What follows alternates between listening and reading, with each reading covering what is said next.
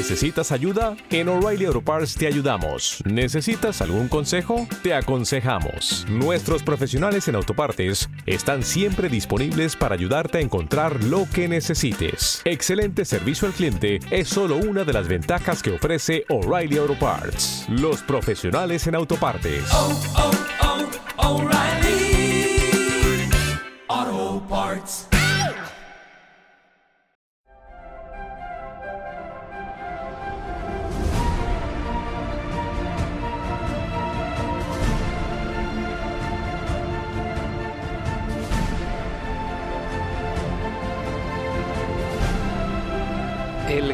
Laberinto de Jawara, la pirámide negra. ¿Qué hay bajo las arenas del desierto? Vamos a viajar a Egipto y vamos a descifrar todo este misterio de todos estos enclaves que al parecer son místicos. Si quieres saber más, ya sabes amigo, no te vayas, quédate con nosotros hasta el final de este vídeo.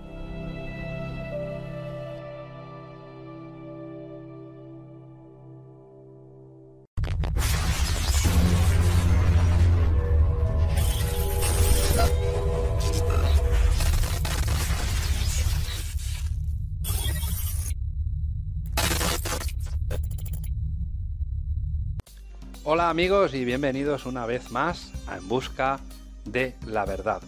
Pues vamos a hablar de dos lugares que están pues en Egipto, en la orilla oeste del río Nilo. Siempre hay que recordar que todos los monumentos funerarios están al oeste del río Nilo. Pero vamos a hablar de este misterioso laberinto de Jawara.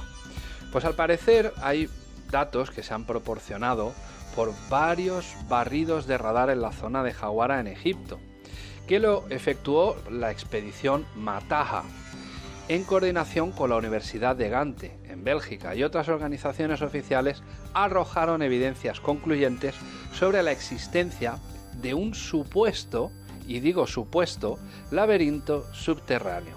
Y más adelante veremos por qué he dicho supuesto, no te vayas y verás el porqué. La arena de Jawara fue explorada en el año 2008 por un equipo de la expedición egipcia belga. Aunque las técnicas de penetración en tierra son utilizadas por los arqueólogos durante muchos años, la expedición Mataja fue uno de los primeros en poder aplicar esta tecnología en la arena de Jawara para investigar el laberinto perdido. Este supuesto laberinto, pues es un colosal templo descrito por muchos autores clásicos como Herodoto, Estrabón y otros muchos más, Plinio, etc. Y se dice, cuidado con esto, que puede ser la clave que podría probar la existencia de una civilización que precedió a otras culturas antiguas de las cuales se tienen vestigios en la zona. Pero repito, no os vayáis porque vamos a descifrar todo esto. Bueno, se cree que este monumento de grandes dimensiones, pues que podría contener unas 3.000 habitaciones llenas de jeroglíficos, pinturas, estatuas, una serie de ajuares, eh, oro, en fin, todo lo que se puede describir pues, de estos lugares y que ha estado durante dos milenios bajo las antiguas arenas de Egipto. Entre los autores que han mencionado el laberinto, es importante mencionar a Herodoto, quien afirmó haber visto con sus propios ojos esta estructura subterránea y cuya descripción es alucinante. Vuelvo a repetir, no te vayas, ahora hablaremos de Herodoto, el recorrido que hizo y lo que vio o no vio. Esto es muy importante, porque antes de continuar, hemos hablado de la Esfinge muchísimas veces, ¿verdad amigos? Sí, hemos hablado de la Esfinge y sabemos que la Esfinge tiene miles de años. Bueno, pues te daré las claves más adelante. Pues bueno, Heródoto en su libro de historias, en el libro segundo, este señor describe el laberinto de la siguiente forma. He visto una obra increíble. Si alguien juntase las construcciones de los griegos y mostrase toda su obra junta, esta parecería menos, tanto en esfuerzo como en gastos en comparación con este laberinto. Incluso las pirámides son sobrepasadas por esta gran obra. Y si bien hablo de las cámaras inferiores, por lo que he escuchado a otros, yo mismo he visto las superiores y todas sobrepasan al quehacer humano. Acordaos de estas palabras, porque más adelante vamos a ver esto que dijo Heródoto. Bueno, Heródoto se refería a un laberinto de dos pisos, uno que tiene gigantescos tejados de piedra y otro subterráneo. Incluso se han realizado intentos de representar el laberinto tal como existió en los tiempos del autor. Entre ellos destaca los diseños realizados por el arqueólogo italiano y una reconstrucción visual realizada por Athanasius Kircher, un egiptólogo y académico alemán, autor de obras muy interesantes. Estos diseños representan un laberinto de dos niveles. Laberinto, cuidado, laberinto, pero ahora lo veremos. Durante la expedición Mataja se pudo demostrar los resultados del radar que señalaron que había una estructura subterránea de diversas cavidades en forma de rejilla bajo las arenas de la necrópolis de Jaguara. En el informe de los resultados de la expedición se escribió lo siguiente. Estemos atentos. Bajo la superficie de piedra artificial aparece, a pesar del efecto un poco distorsionado por la presencia de aguas subterráneas a una profundidad de entre 8 y 12 metros una estructura en forma de rejilla de tamaño gigantesco, hecha de un material de alta resistencia como podría ser piedra granífica. Hablamos de la presencia de una estructura arqueológica colosal bajo la zona de Petri, la cual ha de ser considerada como el tejado del todavía existente laberinto. Después del descubrimiento del laberinto, el doctor Zahi Hawass se dice que prohibió a los miembros de la expedición Mataja publicar ningún dato sobre el hallazgo hasta que se recopilara más información. Bueno, esto no es del todo así, queridos amigos, lo veremos más adelante. Sin embargo, como nunca se profundizó más allá en la investigación, la expedición decidió publicar estos interesantes datos en su página web. Es decir, se ha publicado una serie de cosas que luego se han llevado aquí a las redes sociales de otra manera. Pero para esto hay que entender un poquito de arqueología, porque todos estos datos que se han dado de este laberinto se ha intentado dar la vuelta a la tortilla y llevar al mundo de la conspiración. Pero queridos amigos, no vamos a ser conspiranoicos, vamos a trabajar con la verdad. Y os diré más, el mundo egipcio ya tiene misterios por sí, tiene muchísimos misterios. De hecho, conocemos un 10 o un 20% de todo lo que pueda haber enterrado en las arenas del desierto. Pero si añadimos un poquito de fantasía, pues todavía se convierte en algo mayor, en un misterio mayor. Y yo creo que se puede especular, por supuesto, pero con datos en la mano. Y ahora vamos a ver todos estos datos, ¿de qué nos hablan? Pues bien amigos, como acabáis de ver, estos son los datos del el laberinto, el famoso laberinto, y de la pirámide negra. Bueno, la pirámide está enfrente de este supuesto supuesto laberinto. Pero no es tan supuesto, porque vamos a ver imágenes, vamos a ver estas imágenes concretamente, donde vemos la ubicación de la pirámide. Esta es la pirámide negra. Esta pirámide la construyó el faraón Amenemhat III. Justo enfrente, lo que estáis viendo, lo que se está remarcando ahora mismo, pues esto es el famoso laberinto subterráneo del que habló Herodoto. Habló Herodoto y muchos más. Pero esos muchos más se basaron en Herodoto. Evidentemente Herodoto contó muchas cosas, fue un historiador y geógrafo que cuando llega a esta zona, Egipto estaba invadido por los persas. Esto hay que tenerlo muy en cuenta. Pero ahora vamos a descifrar un poquito a nivel arqueológico. Esto que tenéis concretamente delante de la pirámide, pues bueno, es el templo funerario, donde se hacían todos los ritos funerarios, pues bueno, la momificación, eh, todo el tema litúrgico, etcétera, etcétera, durante 60, 70, incluso hasta 90 días después de la muerte del faraón. Y esto que veis aquí, que estoy remarcando en rojo, no es ni más ni menos que la avenida ceremonial que llevaba el cadáver, o sea, ese féretro, hacia la pirámide.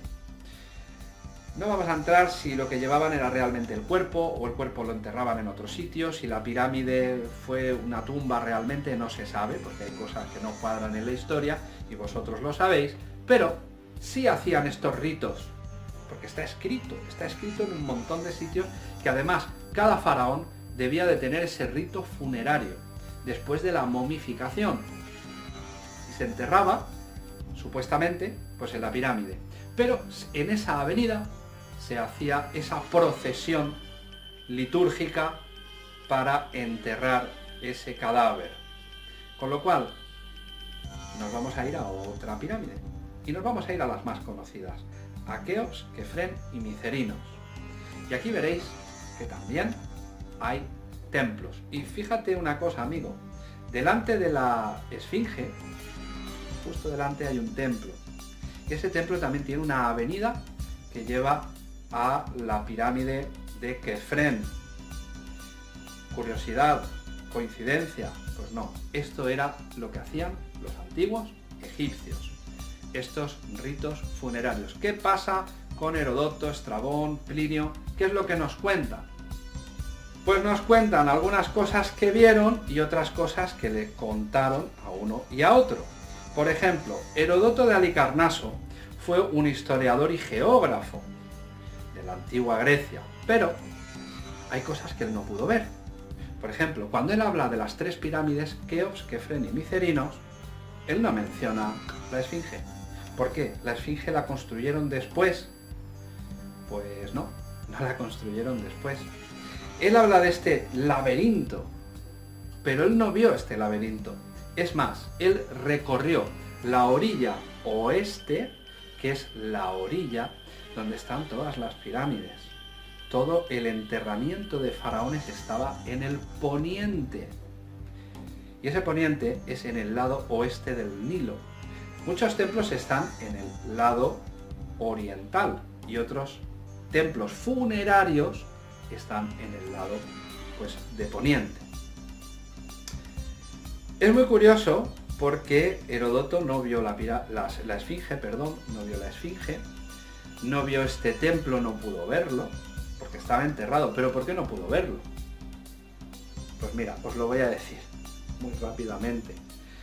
Herodoto de Alicarnaso llegó hacia el año 400, menos 400 y algo antes de Cristo.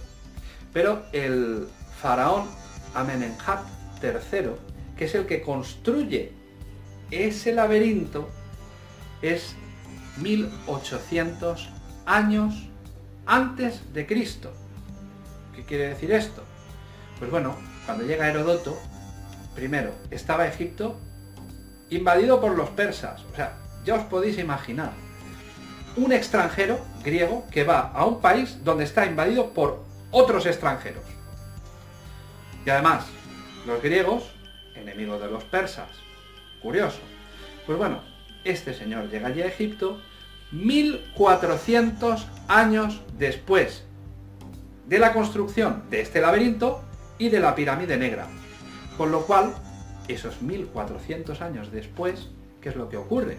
Que tampoco vio la esfinge. ¿Por qué? Porque estaba todo cubierto por las arenas del desierto.